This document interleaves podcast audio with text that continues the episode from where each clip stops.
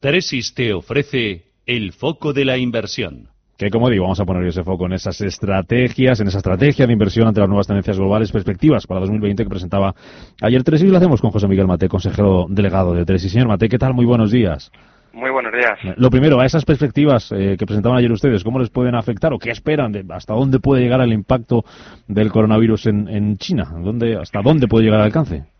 Bueno, es eh, la pregunta del millón ahora mismo, ¿no? Yo creo que desde el punto de vista de los mercados, si nos fijamos en anteriores ocasiones, digo situaciones parecidas, por lo que hemos visto es una reacción claramente de preocupación por parte de los inversores, pero luego el mercado tiende a recuperar y tiende a normalizarse. Por tanto, tenemos que analizar, tenemos que ver, ir viendo qué impacto puede tener el crecimiento primero de China. Lógicamente va a bajar la actividad de manera significativa porque es un, son unas semanas importantes en China desde el punto de vista del consumo, de los viajes, de, la producción y eso es lo que tenemos que ver. Pero luego también es verdad que tiende a recuperarse. Por tanto, eh, ¿altera algo el escenario que nosotros hemos planteado? Pues la verdad es que a corto plazo no, pero lógicamente tenemos que estar muy atentos, claro. ¿Cuál es ese escenario que han planteado ustedes? ¿Cuáles son sus apuestas? ¿En qué activos eh, habría que estar este año?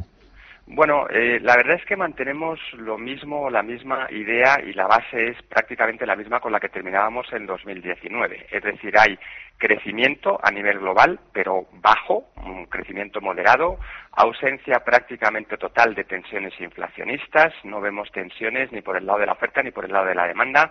Además, sigue habiendo factores estructurales que hacen que los precios tengan muchísimas dificultades para subir y esto, eh, simplificando mucho, lo que hace es que los bancos centrales no tengan ninguna prisa por cambiar sus políticas monetarias, que ahora mismo son claramente expansivas o ultra expansivas, deberíamos decir, ¿no? Tipos de interés muy bajos, compras de activos y esto hace que desde luego los activos de riesgo sean claramente los favoritos en las carteras de inversión.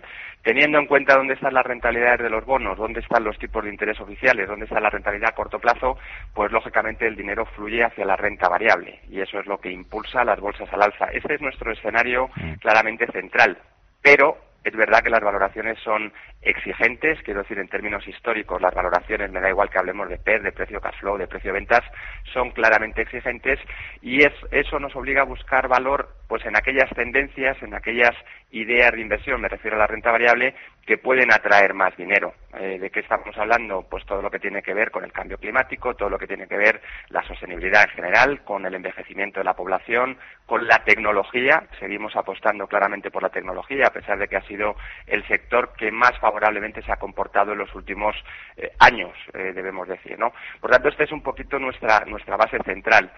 ¿Qué nos eh, causa un poquito más de temor? Pues el nivel de tipos, como he dicho, la deuda pública, la duración en deuda pública nos asusta porque es un riesgo asimétrico, por tanto tenemos poca duración y desde el punto de vista del crédito, pues también hemos reducido la exposición o la toma de riesgo en la parte de crédito. Da igual que hablemos de, investment grade, es decir, lo que tiene calificación, como lo que es el high yield. En cuanto, en cuanto a sectores, señor Matei, perdón que le cortaba, ahora le dejo. Sí, sí, por supuesto. ¿en, qué, en, qué, ¿En qué sectores están ustedes más, más positivos en este escenario que, que dibujan y que prevén?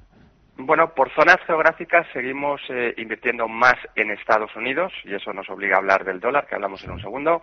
Eh, digo más en Estados Unidos que en Europa. Sigue eh, surgiendo la eterna pregunta. Digo eterna porque llevamos varios años en los que al principio de los mismos se dice, bueno, este es el año de Europa. Europa va a crecer más, Europa va a recuperar, Europa está más barato.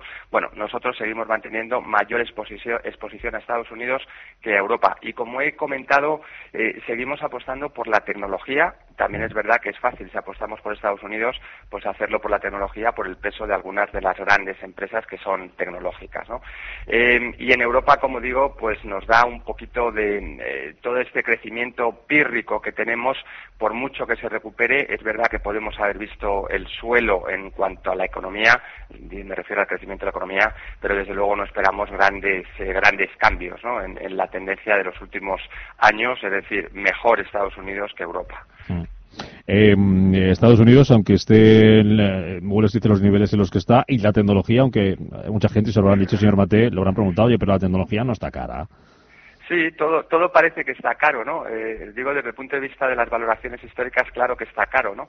Pero el tema es, eh, primero en Estados Unidos hay un componente adicional, que es la recompra de acciones por parte de las propias empresas, eh, que es un factor muy importante. Hemos visto el año pasado y, y, lo que llevamos de este año, ¿no? Hemos visto una paradoja. Sale dinero de los fondos, es decir, de los inversores minoristas, sale dinero de los fondos de renta variable, entra en renta fija y, sin embargo, la bolsa sigue subiendo.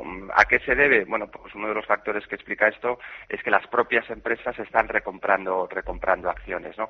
Vamos a tener que estar muy atentos, eh, y esto también pasa en el sector tecnológico, pero digo en la bolsa en general. Pero no hay alternativa, es decir, la rentabilidad de los bonos es sumamente baja. Por eso, cuando comparamos en términos históricos la rentabilidad o las valoraciones de las bolsas son caras, pero si lo comparamos con la renta fija, resulta que no es tan caro. Y por eso el dinero sigue yendo y sigue buscando o sigue generando rentabilidad en, la bolsa.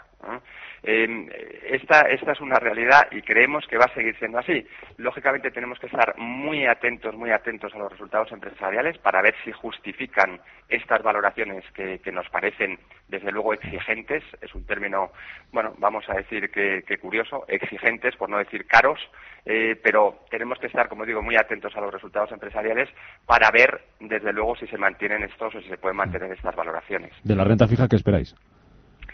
Eh, pues como digo, eh, nos ha sorprendido en el 2019 el comportamiento de los bonos. Eh, a principio de año también decíamos que manteníamos una duración baja y, sin embargo, el dinero en un entorno de bajísima, de bajo crecimiento y de desaceleración económica y de baja inflación, pues lógicamente mm, los bonos se comportan bien.